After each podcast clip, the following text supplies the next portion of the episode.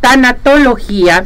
Hoy se encuentra nuestra tanatóloga eh, Gabriela López Zamora, que me da mucho gusto que regrese nuevamente con nosotros porque hoy vamos a tratar un tema muy interesante. Navidad en duelo. Y yo creo que es una fecha bien importante cuando andamos en duelo, qué es lo que pasa, o a lo mejor ni siquiera te has atendido respecto a esto. ¿Cómo estás, Buenos días, muy bien, muchas gracias y muy agradecida contigo por invitarme. Me da mucho gusto verte, Gaby, gracias por acompañarnos y gracias por todo, todo, todo, todo tu apoyo. Muchas gracias. Vamos a hablar de Navidad y duelo, duelo, Navidad, a ver qué pasa con esto. Sí, es un tema muy difícil porque las personas, bueno, hay un contraste muy grande. Estamos ahorita viviendo eh, épocas lindas, ¿no? En donde todo el mundo está contento, en donde estás preparando tu cena de Navidad y entonces es un gran contraste para las personas que están en duelo, ¿no? Es eh, por un lado todos felices, eh, planeando y por otro lado la tristeza profunda de las personas que han perdido en este año, en dos años, tres años incluso, que han perdido a sus seres queridos y que ahorita se encuentran de cara que tienen que eh, estar contentos, ¿no? Y que tienen que preparar eh, una cena navideña donde tienen la gran responsabilidad quizá que hay niños, en donde los niños quieren poner su arbolito de Navidad y las personas no, están tristes, ¿no? Entonces es, es un contraste y es estar contracorriente, ¿no? Las personas que están en duelo. ¿Qué debemos de hacer, Gaby? O sea, está bien esta fecha navideña, fiestas navideñas, Navidad, Año Nuevo, Rosca de Reyes, en fin. Pero ¿qué es lo que sucede? Estamos en duelo porque falleció pues algún ser querido, ya sea en dos, tres, cuatro, hace un año, hace dos años, en fin, no lo, no lo hemos tratado. Pero esta fecha es bien importante y como que te llega muy pesada, ¿no? Como que te llega el duelo así fuerte. Claro. ¿Qué pasa? ¿Qué tenemos que hacer? Hay, hay muchas opciones. Lo primero es seguir eh, nuestras emociones, es tener, tener un plan B, ¿no? Es, es decir, eh, poder, poder explicarles a, los, a nuestros seres queridos que eh, que van a estar contentos, pero que tú no. es decir, eh, yo no voy a estar contenta, quizá llegue el momento en que me vaya o quizá llegue el momento en que me ponga a llorar y este no quiero que se asusten, quiero que me comprendan y, y que voy a, a, echarle las ganas para estar bien, pero si no se puede, explicarlo. Sobre advertencia no hay engaño. O sea, de repente hay un pacto como de silencio en las familias en donde todos quieren hacerse los fuertes. Y este y quieren sobre todo el primer año si el primer año es un año de negación. Es un año en donde no duele tanto porque estás queriendo ayudar a tus a tus familiares o te quieres hacer el fuerte.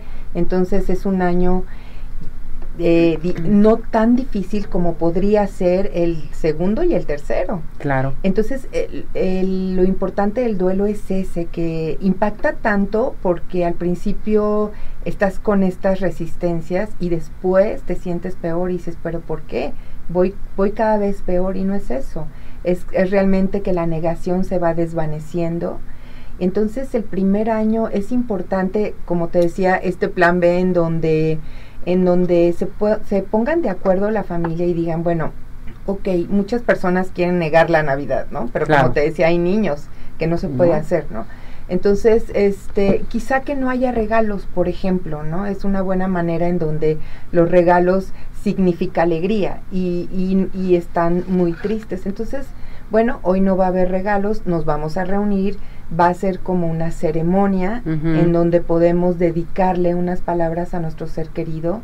Esta famosa silla vacía es muy triste, ¿no? Entonces, eh, en esta silla vacía igual poder poner eh, su lugar en Navidad, pero quizá dedicarle unas palabras cada miembro de la familia, ¿no?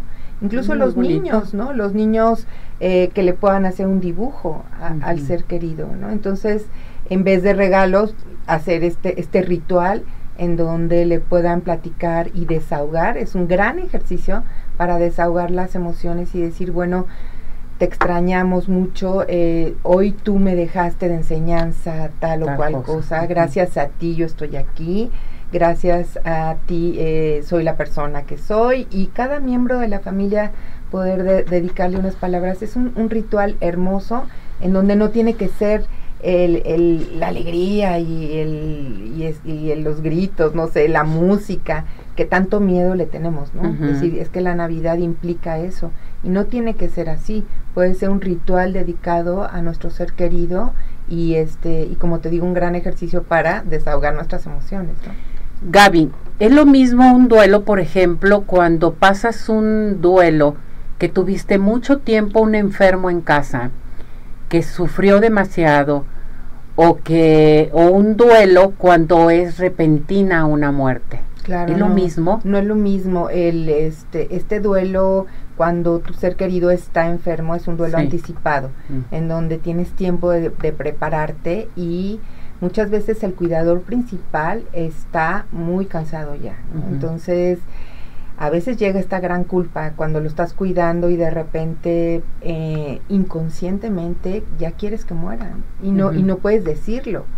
Entonces, cuando la persona se muere, llega un gran alivio que genera posteriormente culpa, pero eso hay que, hay que después entrar en terapia, pero este, pero es muy liberador, ¿no? Entonces no es lo mismo al gran impacto. a un impacto de repente, entonces. El grado de sufrimiento en el duelo eh, va a depender del momento de vida en el que estés pasando tú, eh, del, de cómo murió la persona y del vínculo que tú tengas con el ser querido.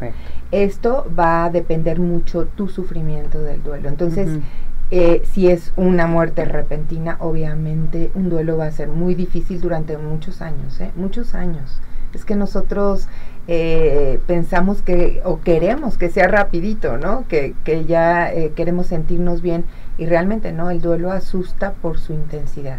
Y es que te viene el sentimiento de culpabilidad posiblemente cuando viene la muerte repentina, ¿sí? En momentos, en días, ¿sí? Dices, qué barbaridad. Como tú mencionas, es muy diferente al cuidador que ya tuvo tiempo, meses y meses, porque un cuidador puede decir, ¿qué voy a hacer? O sea, ya está muy mal, o sea, ¿qué es lo que está pasando, no? ¿Qué está sucediendo? Entonces, siempre se debe de tener, ¿sí? Una manera de desahogarte en un momento dado y por eso existe la tanatología, por eso tenemos a nuestra tanatóloga, que eso es bien importante. Bien, voy a ir con participación del público porque tenemos llamadas y llamadas muy importantes. Piden tu teléfono, que si das terapias presenciales o a distancia también. Em, ¿Cuál es tu número telefónico, que presencial y, y, también a distancia es 33 15 37 22 61. 61, perfecto. Eh, Sandra García Cortés te manda a saludar y dice, perdí a una persona muy importante para mí. Ignoré la situación por meses y ahora me está afectando demasiado. ¿Por qué pasa esto? Claro, es como una, una bomba de tiempo el duelo, ¿no? Lo, lo quieres esconder por estas resistencias que son mecanismos de defensa genuinos, o sea, está bien, el cuerpo así reacciona, nosotros, el duelo es muy individual y nosotros reaccionamos de acuerdo a nuestras resistencias, ¿no? A lo mejor de chicos nos enseñaron a no llorar, a lo mejor tu mamá te dijo, tienes que ser fuerte, no llores, entonces eso lo llevamos ahora al enfrentamiento a nuestros duelos. No, no pasa nada, solo hay que tener benevolencia con uno mismo y sí, es eso, ¿no? Que nosotros escondemos como mecanismos de defensa y después empieza a asustar por su intensidad, como decía yo, es lo que te, platicaba, eso es lo que pasa, o sea, lo, lo, negamos, pero tranquila, o sea, un duelo puede, puede durar muchísimos años y no está mal. El chiste es transitarlo de una buena manera, no mm. es que no duela, porque hay, hay personas que dicen, bueno, ya pasaron seis años, sí, y a lo mejor vas a llorar toda tu vida por tu ser querido, sobre todo tratándose de un hijo, por ejemplo. Claro. Pero eh, en la manera en que tú lo transitas, eso es lo importante en el duelo, ¿no? El, significado que tú le des. Tengo la llamada de Samuel Hernández. Dice, ¿cómo puedo ayudar a una persona en duelo por la pérdida de sus padres? muy importante lo mejor que podemos hacer es el, que siempre le digo, es el acompañamiento y el desahogo de emociones. Nosotros podemos acompañar de una mejor manera el callarnos, el no enjuiciar, el no decir échale ganas, el no decir este, no lo dejas ir a tu ser querido, ya no le llores más. Mm. Eh, no, hay que guardar silencio y tratar de entender a la persona, ¿no? Tener esta empatía, que la empatía significa ver, eh, el, tratar de entender el sufrimiento de las demás personas, no ponerte en los zapatos de las demás personas porque no puedes, No porque puedes. es su sufrimiento, pero sí tratar de comprender y desde ahí, pues tu hombro, ¿no? Obsequiar tu hombro y decir, recárgate conmigo. Sara Márquez, ¿cuáles son las etapas de, de un duelo cuando pierdes a un familiar? Primero entramos en shock y en negación, que son etapas que pueden durar hasta dos o tres años. Eh, eh, podemos estar en negación durante mucho tiempo. Después de, de- de la negación llega una especie de negociación en donde nosotros, es, es como una promesa implícita, en donde nosotros si somos, por ejemplo, católicos, podemos decir, eh, decirle a Dios, ayúdame, si tú me ayudas a seguir adelante, yo te prometo ser una mejor persona, yo te prometo ayudar, este, y es cuando las personas entran a lo mejor a ayudar, ¿no? Al servicio. Este, hay muchas personas que hacen fundaciones, ¿no? En esta negociación de querer un poquito aminorar el, do- el dolor. Después llega una, una- un enojo en donde siempre está presente el, el enojo. eh, detrás del enojo está siempre la tristeza. Eh, llega la, la tristeza profunda, la depresión, que es mejor llamarlo tristeza, y para llegar a una aceptación. Estas etapas no tienen que ser una tras de la otra, o sea, de repente puedes entrar en negociación, pasan dos años y puede llegarte otra vez el enojo, eh, no, son, no, no, no tienen que ir en orden, pero sí es por lo que uno transita antes de llegar a una aceptación, que realmente no llegamos a una aceptación completa, ¿no? Yo creo que nunca. A ver, aquí la señora González te pregunta, te manda a felicitar, qué Muchas bueno que tratas este tema, Gaby. Gracias. Eh, cuando eres cuidador y fallece la persona, ¿también el cuidador tiene etapas? Sí, también. Sí. También tiene estas mismas etapas que yo, que yo mencioné, las tiene el cuidador. Eh, bueno, también podemos aumentar la culpa, ¿no? Hay muchísima culpa. Siempre el cuidador, nada es suficiente. Nada es suficiente. Aun cuando lo haya hecho perfecto, en el momento en que su ser querido muere, siempre falta algo. Siempre Sí. dices, pude haber llegado rápido al hospital. Estos, estos mecanismos de defensa que nos aplazan en el momento de aceptar. Es como desviar nuestro dolor. Nosotros no podemos llegar a rajatabla a decir, sí, no pasa nada, qué bueno que murió mi ser querido, no se puede. Entonces desviamos eh, nuestra aceptación en el enojo, en el que pude haber hecho más. Es como nos rebota a nosotros mismos, ¿no? Es como un coraje con nosotros mismos y, y no, de no aceptación. O le echas la culpa al médico, ajá, porque no hizo esto el médico, porque no hizo aquel, en fin. Pero yo creo, Gaby, que si eh, cuidas a una persona y, y te entregas al 100%, yo creo que eso es muy, pero muy satisfactorio y no deberían de llegar tantos duelos. Claro. Solamente los sentimientos de culpabilidad de mucha gente que a lo mejor no se acercaron con la persona querida que estaba enferma, eh, no los pudieron ayudar, en fin, tantas cosas que pasan en la vida, ¿verdad, Claro, Gaby? claro. Pero la culpa tiene un gran trasfondo de amor. Yo siempre lo he Sí. dicho. Si sientes culpa es porque tienes responsabilidad de que pudiste haber hecho algo y eso es amor en el fondo. Entonces es buena la culpa, no hay que tenerle miedo. Es una emoción que la tenemos que integrar y de responsabilidad. Si no tuviera responsabilidad no te importa, Claro. ¿no? Entonces si, si tienes esta culpa quiere decir que te importa y que tienes mucho amor a, a su- a tu ser querido, ¿no? Bueno, ahorita nos ubicamos al duelo, al duelo de, de la persona que fallece, que algún familiar, pero tenemos todo tipo de duelos. Duelos cuando te separas, duelos cuando eh, te falta tu mascota, duelo hasta cuando te cambias de casa, en fin. ¿Todos estos tipos de duelos son parecidos o son diferentes? No, son diferentes. ¿Diferentes? Son diferentes. eh, porque, por ejemplo, una la pérdida, cuando te divorcias, ¿no? A lo mejor eh, quizá fue un, un divorcio que te ocasionó mucho enojo, pero al fin y al cabo llega el momento en que te puedes reconciliar con tu expareja y puedes funcionar mucho mejor. En cambio, la muerte, si quedan cosas inconclusas, Cuidado. es muy difícil, claro. Tu teléfono, Gaby. Claro Vamos a sí, dar tu teléfono porque gusto. yo pienso, no sé qué opina nuestro público. al estar escuchando a Gaby con esto de la tanatología, de los, del duelo, en fin, hay que pedir ayuda. Solos no vamos a poder seguir, no vamos a salir adelante con esto. Por eso tenemos nuestra buena tanatóloga. ¿Cuál es tu teléfono, Gaby? Es 33 15 37 22 61. Tengo la llamada, eh, nos mandan por WhatsApp, eh, Guadalupe García, y dice, buenos días. Mi padre murió en cinco días, tenía dengue hemorrágico hace cuatro años.